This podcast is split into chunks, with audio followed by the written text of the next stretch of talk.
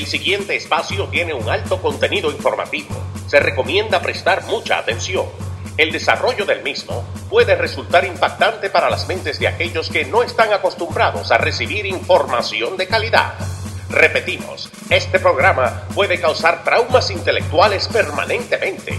Si experimenta enrojecimiento del rostro o comienza a salirle humo por la nariz, no se asuste. No es un efecto retrasado de la juca ni la hierba que se fumó. Es probablemente el humo de los plásticos de fábrica de su cerebro sin estrenar. No tema, pronto se le pasará.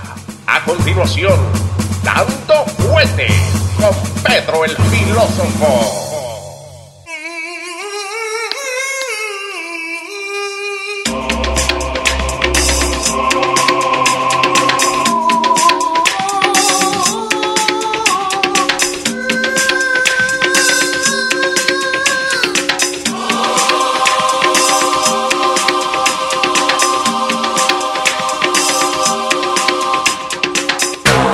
¿Cómo le va, señor? Buenas tardes, caballero. ¿Cómo está usted? ¿Cómo, ¿Todo listo? ¿Cómo estamos? Sí, me agarraste acá comiendo un pedazo de pizza justo. Pero estamos bien, estamos bien. Estamos listos para traerle a la gente la información. La gente ahí conectada. Quieren saber que, que nos cuente qué está pasando. Ahí yo estaba poniendo un par de videitos donde parece que el, el nuevo Head of Security de Biden es el conejo de Easter. Vamos, abuelo. Sí, sí, sí, ese, ese que el muchacho que le, que le bloqueó la pregunta, protegiendo siempre. Sí, señor.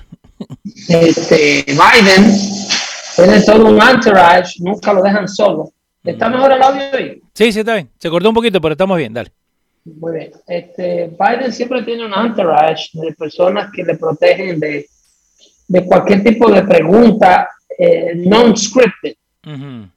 O sea, Biden eh, no lo dejan hablar de manera espontánea, no lo dejan hablar eh, eh, con nada que no esté eh, previamente preparado Ujú. para contestar. Entonces, cuando pasa este tipo de eventos, que nos sorprenden así en, en un área que no es una rueda de prensa o no es una, es una algo predispuesto, Sí, que, que, te- que tenga la- las preguntas escritas. tenga todo, ¿tú me entiendes? No es lo mismo, ok, eh, señor presidente, vamos a hablar de Ucrania, vamos a hablar de México, vamos a hablar de la frontera, vamos a hablar de la criminalidad, de la inflación, de esto, de cosas que ninguno de los temas que te acabo de poner, por ejemplo, ellos quieren hablar ni hablan, pero eh, un ejemplo hipotético. Ujú. Eh, pero entonces le preparan una serie de retórica y de preguntas como esa que tiene Jen Psaki, que es, eh, yo le he dado el récord de, de, de, de liar, number one liar rebuttal in America is that lady. That lady is pretty good. Ujú. Óyeme, si tú quieres alguien eh, que te defienda de lo indefendible, si tú quieres alguien en tu team que te prepare una respuesta a toda la incoherencia y a todo el absurdo que está ocurriendo en Washington, tú necesitas a alguien como Jen Psaki. Esa muchacha es, no solamente, eh, no le importa mentir deliberadamente, pero lo hace de una forma natural y rápida. Sí. Uh, she's very quick with an answer of uh, with a bull, with a BS answer Ujú. Uh, to almost any topic that you throw at her. It's, uh, she's very good. Wow. Jen, eh, Jen Psaki es bien buena. Ese crédito hay que dárselo a ella. Es una máquina de mentiras.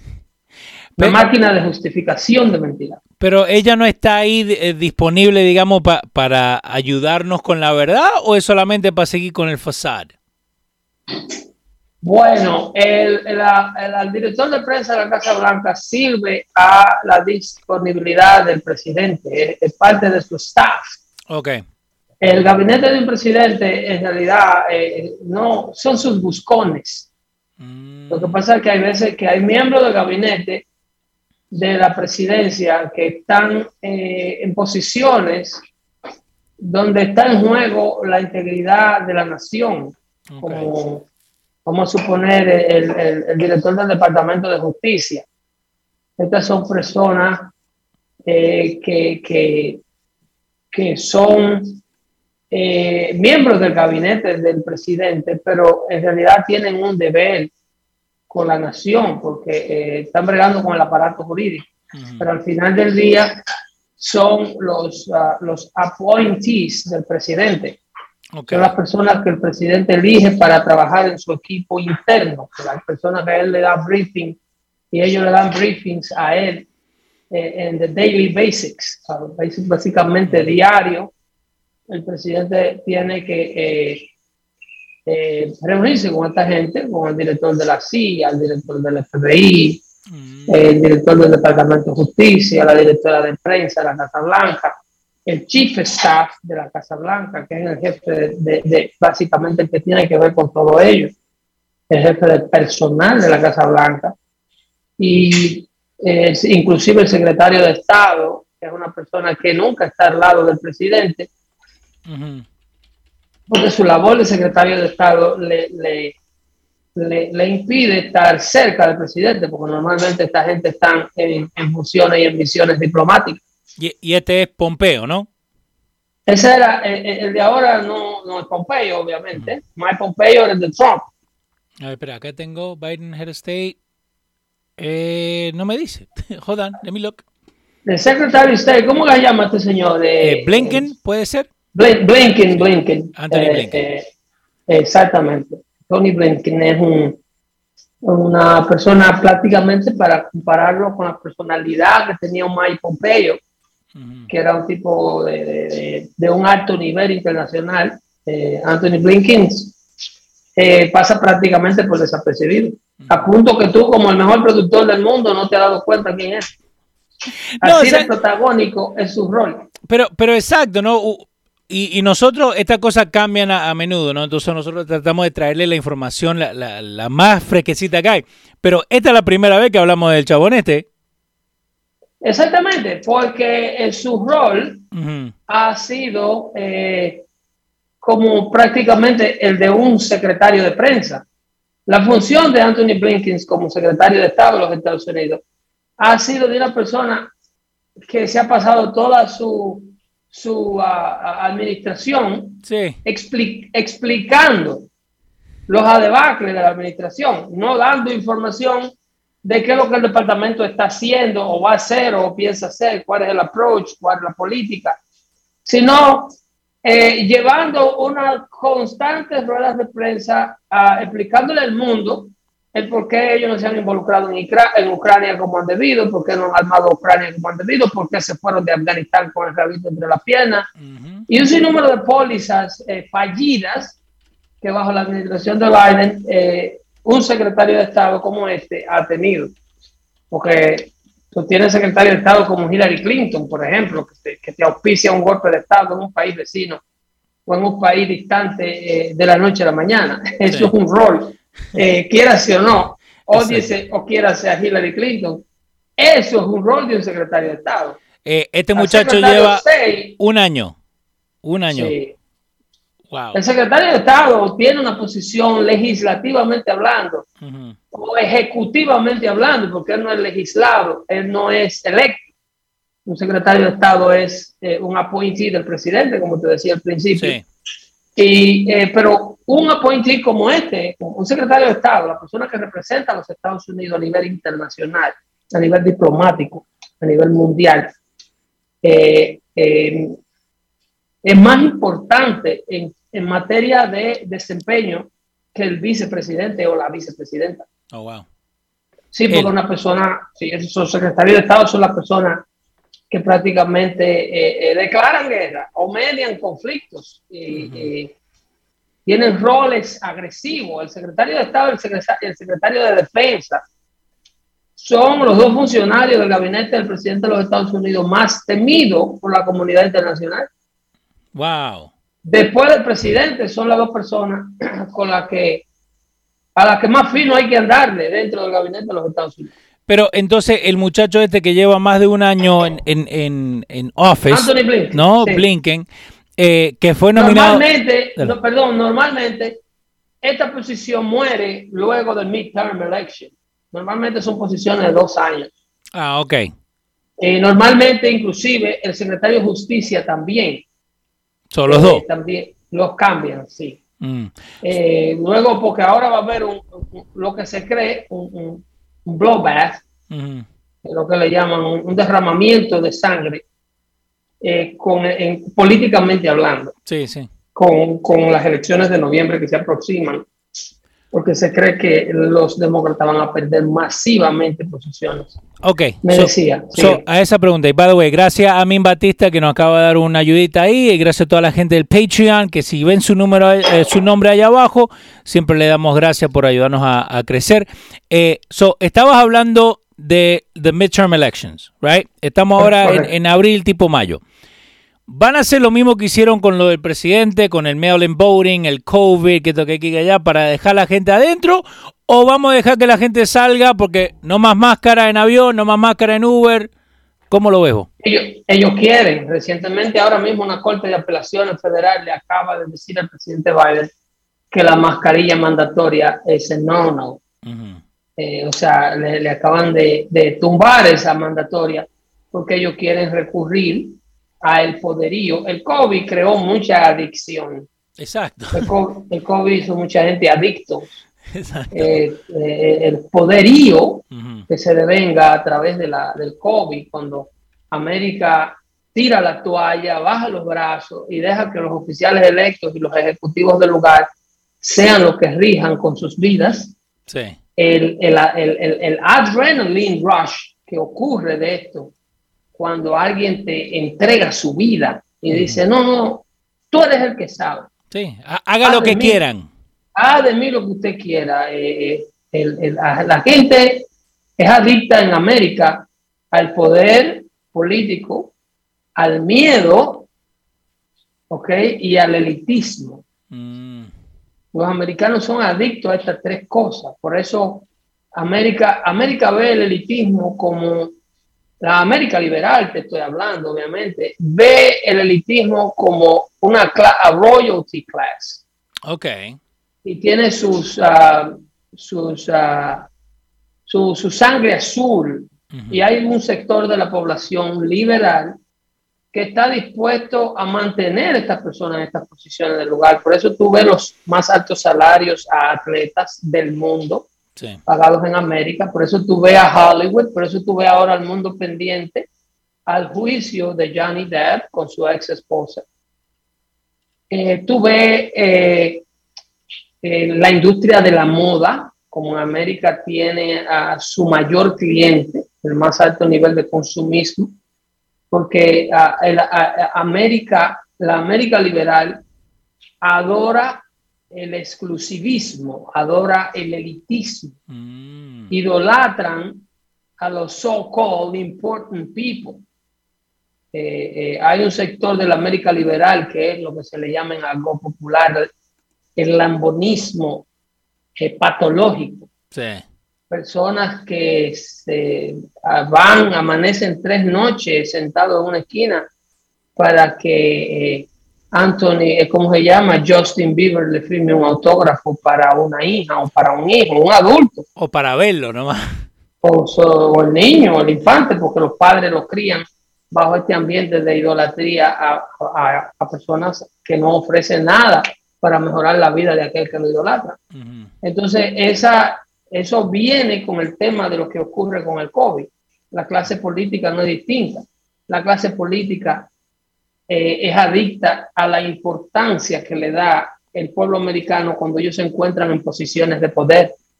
Vimos como elevamos a, Andrew Cuomo, el ex gobernador de Nueva York, a una posición eh, eh, a, royalty. Sí. Okay, todo el mundo esperaba sus ruedas de prensa. Un, un rockstar. Era un, un sex symbol, era el hombre cuando salía con su piercing en los pezones y, el poloche sin franela, el polo shirt. Eh, eso fue una creación de la América liberal que ocurre a, través del concepto que te estoy hablando de la adicción al elitismo. Entonces una es dependiente de la otra.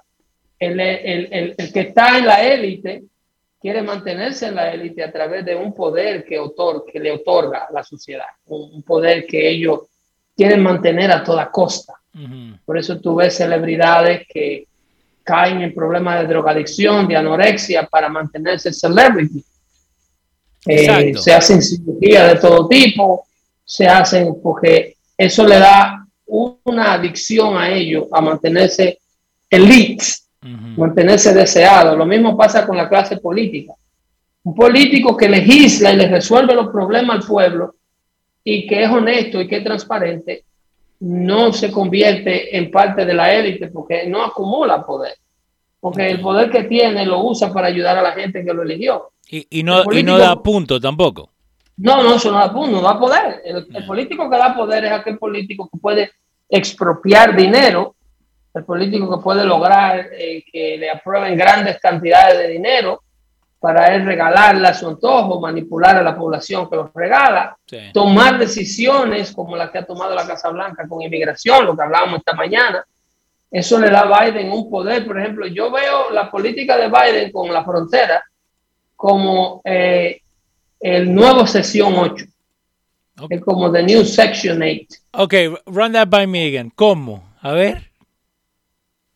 Bueno, eh, al, sesión 8 ran out of funds, right? Exacto, no, no, no hay plata, supuestamente. yo recuerdo cuando yo llegué a la ciudad de Nueva York, yo vi familias que llegaban eh, con niños chiquitos que tenían problemas de separación. Yo conocía familias que estaban en el Bronx, en el Alto Manhattan, que la ciudad de Nueva York, el programa de welfare de la ciudad de Nueva York todavía estaba saludable y le daban, le, le, aprobaban los casos de emergencia. Cuando había una madre rodando con dos personas infantes, le buscaban un apartamento inmediatamente, le daban vouchers, le daban vouchers para que fueran a mueblerías, eh, a, a, los supermercados se encargaban del programa de food stamps, de eso pero le, daban, por ejemplo, un voucher válido para, para un juego de mueble, un una cuna, juegos de comedor, vouchers para neveras, eh, todos los utensilios de una casa.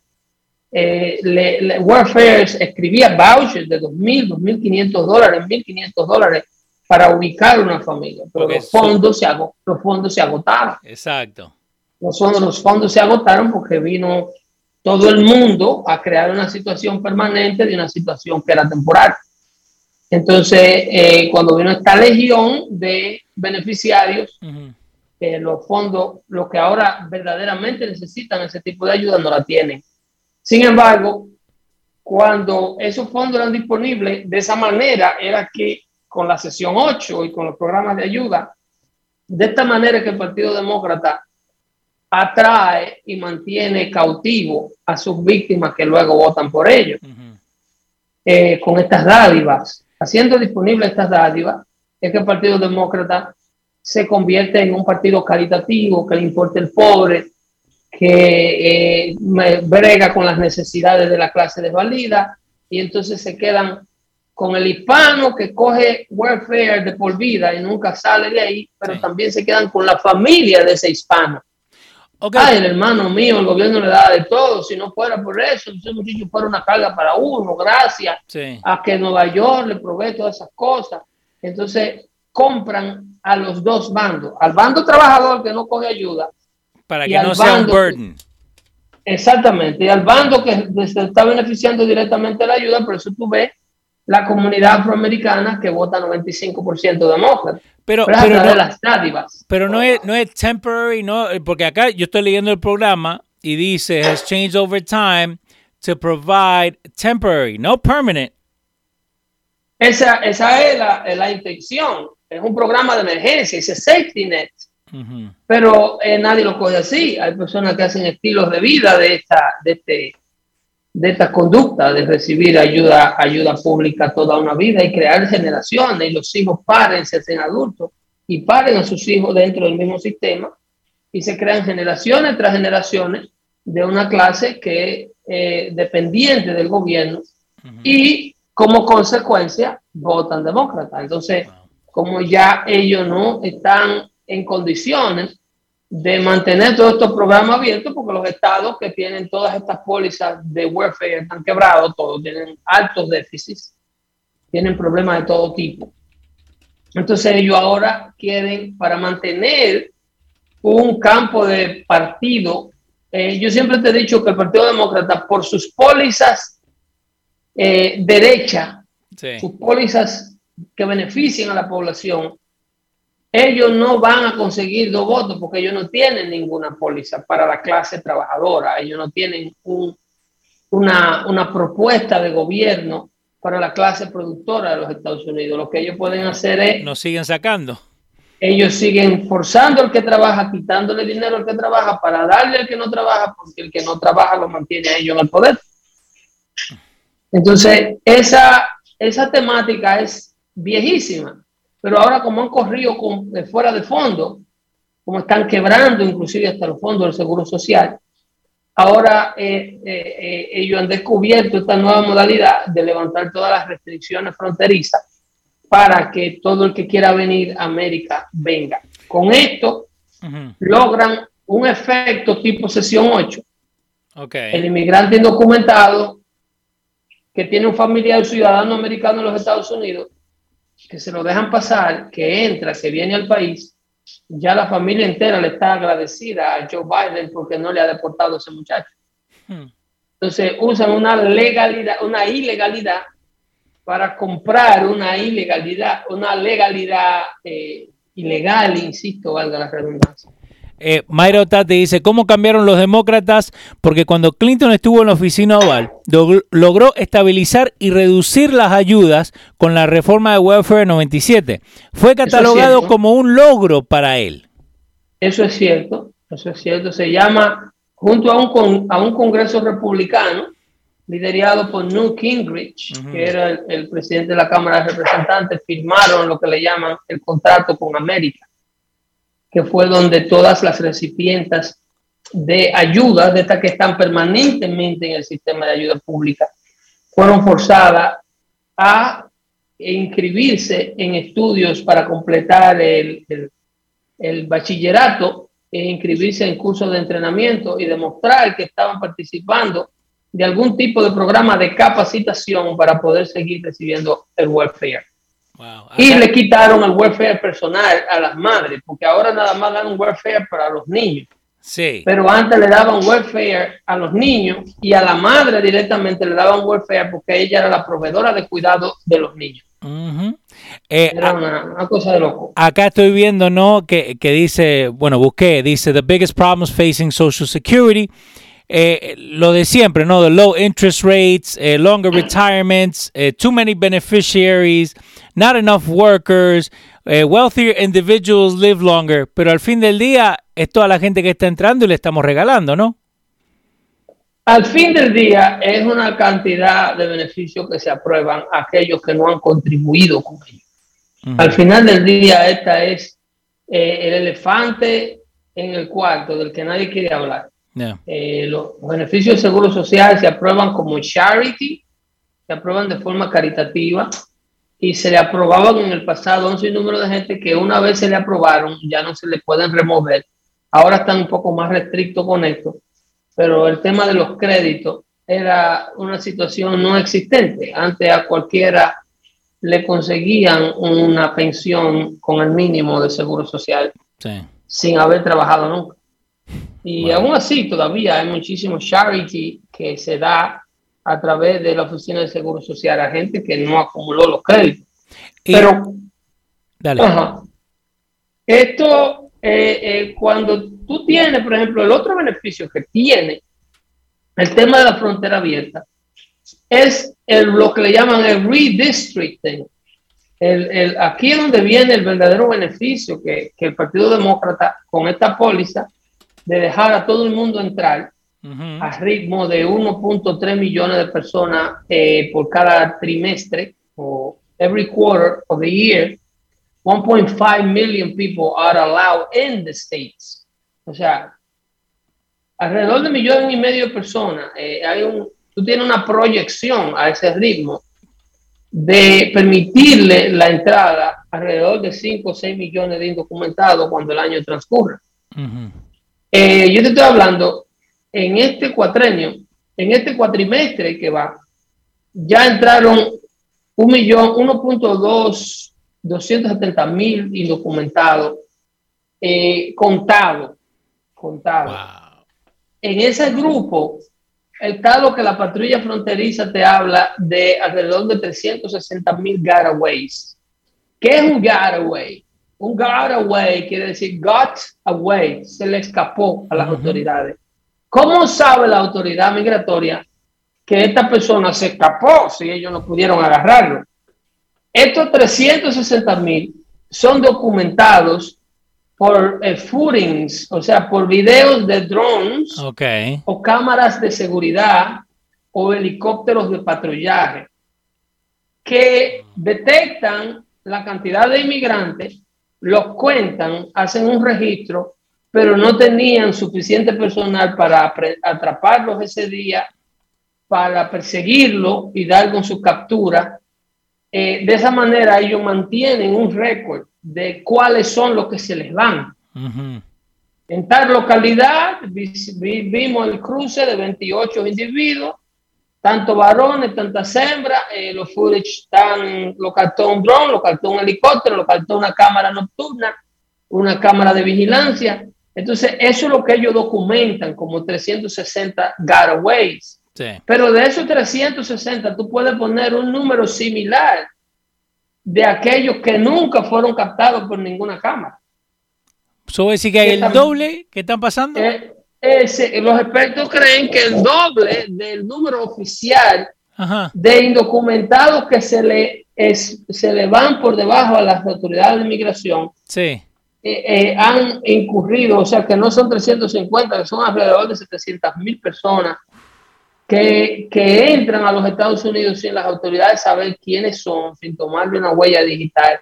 Porque el otro punto, dos, eh, el otro punto 270 mil que entran, o sea, un millón doscientos setenta mil y pico que han entrado, son de casos de personas que han sido eh, eh, booked, o sea, que han sido eh, ingresado, le toman su data, le toman su fingerprint, su número de nacimiento, su fecha, su país de origen y los registran y le dan una fecha para que regrese a corte a ver un juez de inmigración en dos años.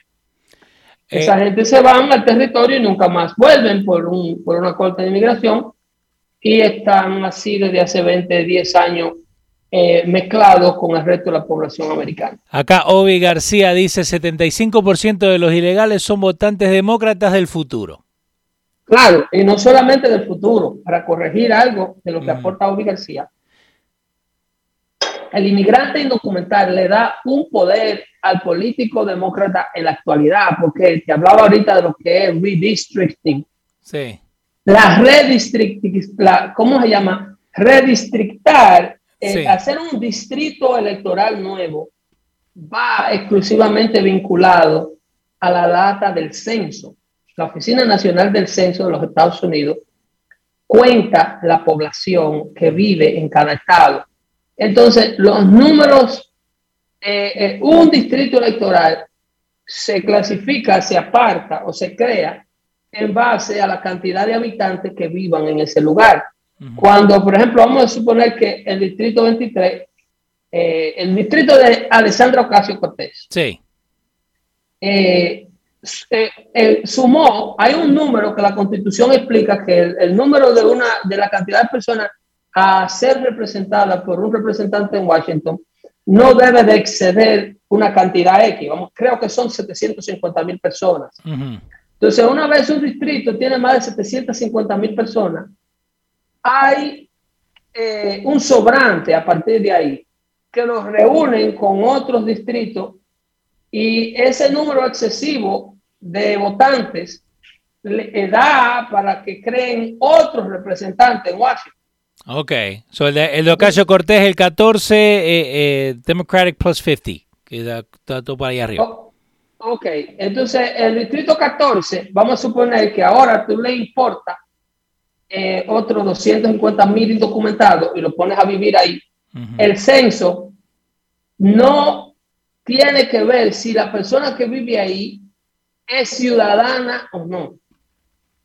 El censo lo que quiere saber es cuántas personas viven ahí para saber qué número de maestros eh, eh, poner, qué cantidad necesita la escuela, qué cantidad de policía necesita la ciudad qué cantidad de bomberos, qué cantidad de recogida de basura. El censo da la data de todo lo que pasa con la población en los Estados Unidos. Entonces eso es lo que le da a ellos la capacidad de hacer gobierno. Cuando crece el número, crecen los distritos. si ahora hay un distrito en el área de Manhattan y se agrega un distrito nuevo, quiere decir, hay otra posición nueva de otro representante que va a Washington.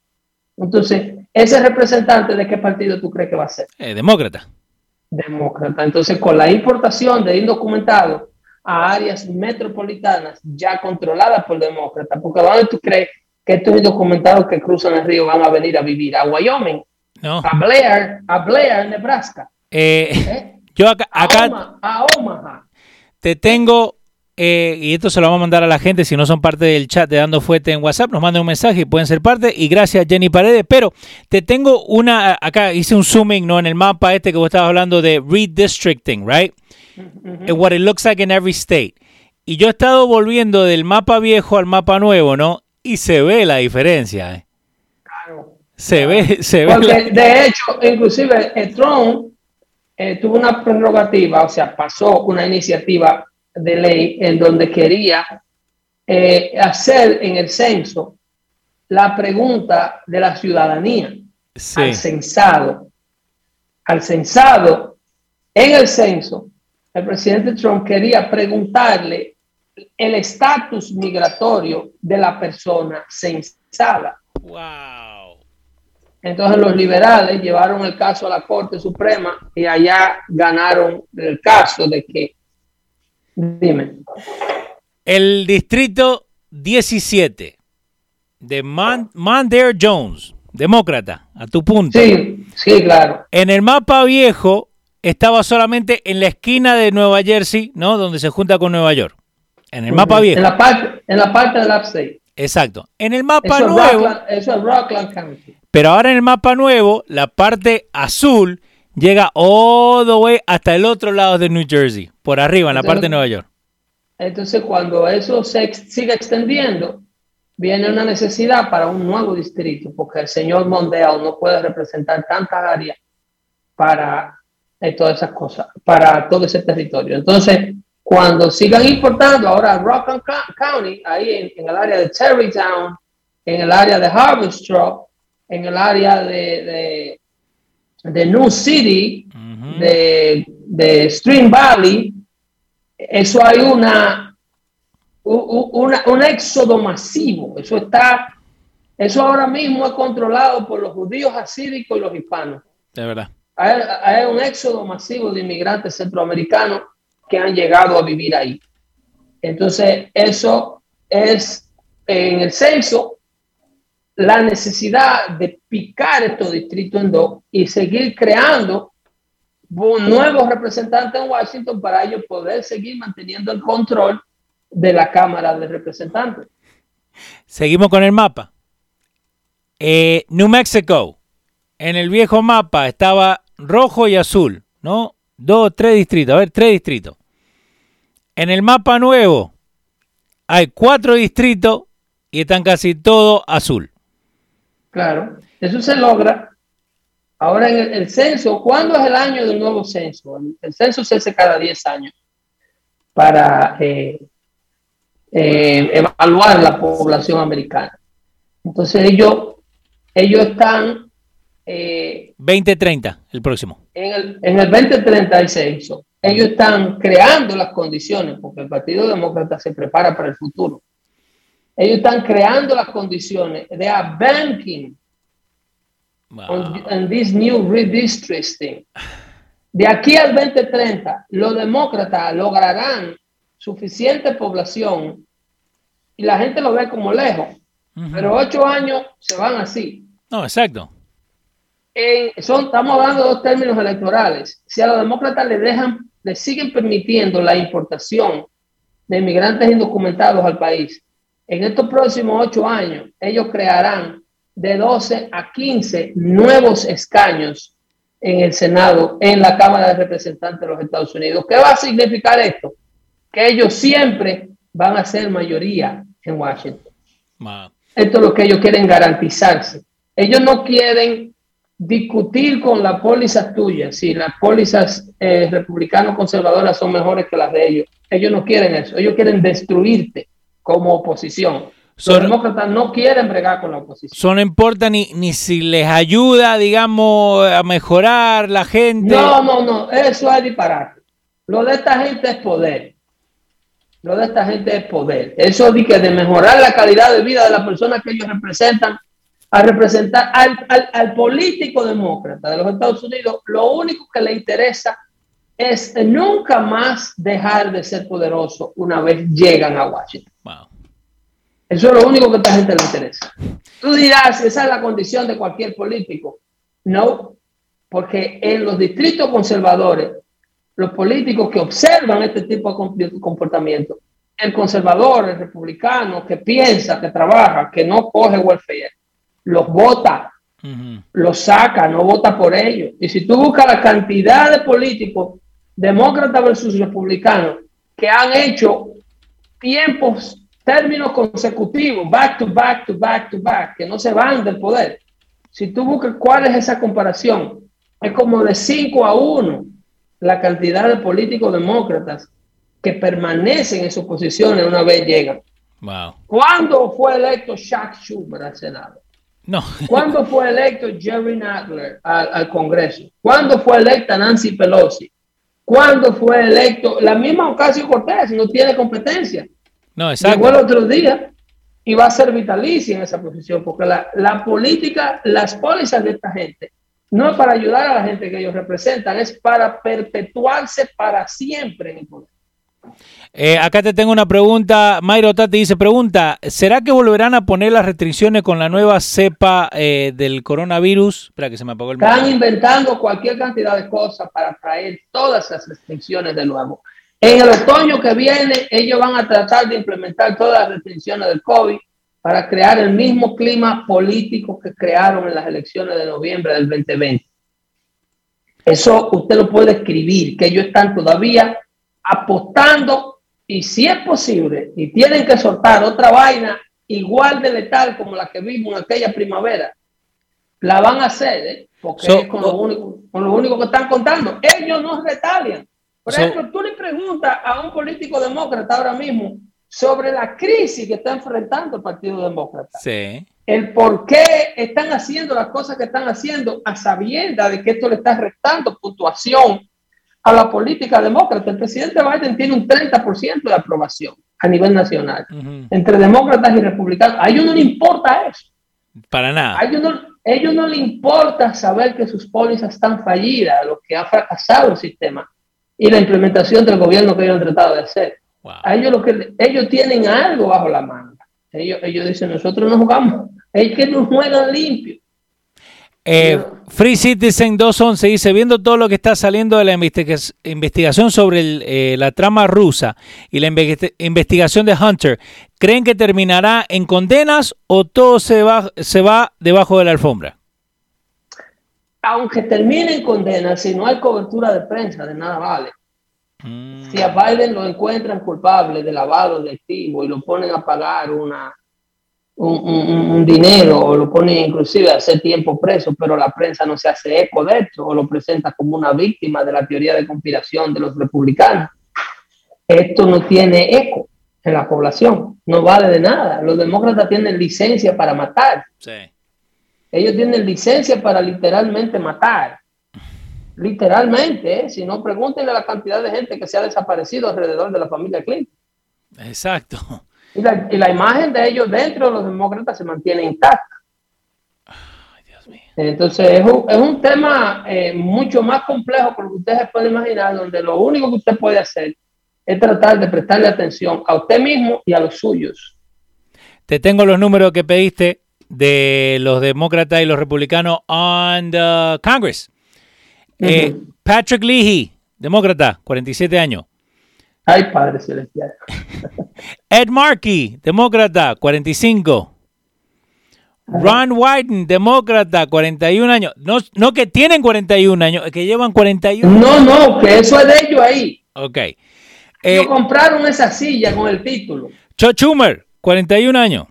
Chuck Schumer. Y mm. Steny Hoyer, 40 años. Sí.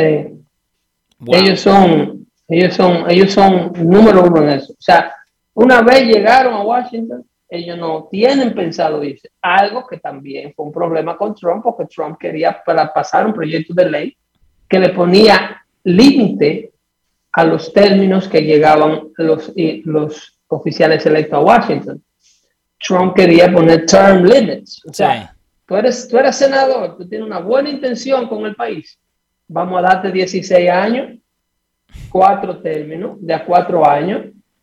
Tú eres representante, tú tienes una buena intención, tienes buenas ideas. Vamos a darte 16 años. Esos son ocho términos de a dos años que le tocan a los representantes. Si en 16 años tú no has podido probar que las ideas tuyas eran buenas, pues entonces las ideas no servían, vete para el carajo. La gente acá dice que lo entierran con silla y todo. Eh, el que estuvo más tiempo en, un, en una de esas sillas, 51 años, 5 meses, 26 días, tu amigo. Robert Bird. Robert Bird. Robert Bird. El, el, el, el Grand Wizard del Ku Klux Klan. El, full de Joe Biden. el segundo, the longest term, 49 años, 11 meses, 15 días. Demócrata de Hawái, Daniel Inouye, de Hawái, casi 50 años también. Ese, era el senador. Van dos, ¿no? eh, Trump Thurman, republicano, el tercero. Eh, y Edward Kennedy, demócrata, 46 años. Ya tú sabes. Todos los demócratas en comparación al republicano. Eh, ahí tú mencionaste como está como de 10 a 1 la lista. Sí, sí. Porque tú tienes el, el, Republican establishment, que no son santigos tampoco. Tú tienes a Mitch McConnell, tú tienes a Mitch McConnell, tú tienes a, a, el otro señor que está por retirarse y no acaba y se retira. Oh, he's not going eh, for re-election, lo estaba leyendo ahí recién. Tú tienes a Lindsey Graham, tú tienes un sinnúmero, el mismo John McCain, que se murió en la posición. Pero Richard Shelby, el que vos estás diciendo. El, problema es que los constituency, o sea, los votantes, forzan a esta gente a ser reemplazados. Eh, lo, cambian, lo cambian porque es que nadie en la banda republicana, eh, por eso que el Partido Republicano es tan desunido. Están desunidos porque cuando tú votas por un candidato, tú esperas que ese candidato cumpla con las cosas que te prometió en la campaña. Exacto, mínimo. Algo que no ocurre en el bando demócrata. En el bando demócrata, después que al, tipo lo mantengan con su cheque abierto y la tipa le mantengan su, su apartamento de sesión 8 y su, y su cupones, el político por el que ella votó puede violar muchachitos de 9 años de 10 de la mañana a 10 de la noche a ella no le importa o a él no le importa. Wow. A esa gente no le importa. Ellos son demócratas garantizados. Y no les importa. I don't care if you just murder someone in front of me. It's not my business. As long as you don't mess with my business. Y así lo hay demócratas dentro, demócratas decentes, gente decente, que son compañeros tuyos de trabajo y son gente buena. Sí. Que son trabajadores, ellos no le importa. Y tú lo ves eh, en, la, en las iglesias, en las comunidades cristianas. Tú ves, por ejemplo, como el caso que no me canso de criticar al reverendo Rubén Díaz. reverendo Rubén Díaz, que fue senador del estado de Nueva York, demócrata de muchos años. Sin embargo, el tipo es un ministro, el tipo es un pastor. Yo le pregunté en una ocasión en la mega, digo, reverendo, ¿cómo usted puede militar siendo reverendo en el partido que quiere matar a los niños en el vientre y luego que nacen del vientre, si la madre decide matarlo, ellos lo pueden matar también. Una ley, ah, no, yo no voté por esa ley. Pero usted milita dentro del partido que la aprobó. Usted lo que está haciendo exactamente como Pilato. Usted lo que está lavándose la mano. Entonces dice, de, otra manera, yo no puedo salir electo eh, senador porque no ganaría y no puedo representar a la gente que, que represento. en otra palabra, deciden por qué lado se van, si les conviene o no. Eh, exactamente, es un tema de conveniencia. Y así hay dentro de todos los renglones sociales gente que milita dentro del Partido Demócrata solamente por el beneficio que adquieren. Así que cuídense mucho. Aprendan a votar y no recuerden nada del piso que están envenenando. Nos vemos el próximo jueves en otra edición de Dando Fuerte Show. ¿Qué le parece? Sí, señor. Muy bien. Eh, dijiste el piso, ¿no? Hace rato que dije que no recoge nada del piso que No, está pero envenenando. estoy, estoy rellenando porque apreté la que no era. Dale, nos vemos mañana. Nos vemos el jueves. Bye bye.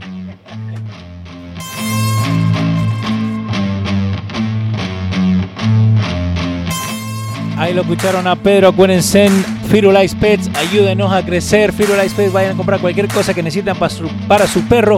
Sean parte del patreon.com barrita radio. Y muchas gracias a Oscar Ramos, Juan Garay, Mayro Tati, Luis Guzmán, Jordi Gil, Juan González, Udizar, Walter, Robert Mejía, Simón Pacheco, Junior Diori. Y toda la gente que es parte del Patreon. Yo sé que me quedaron algunos afuera. Pero, hey, denle compartir el video. Déjenme saber a la gente que estamos acá. Acuérdense. Dando Fuerte Show. Yo soy Leo, el Fupero. Chau.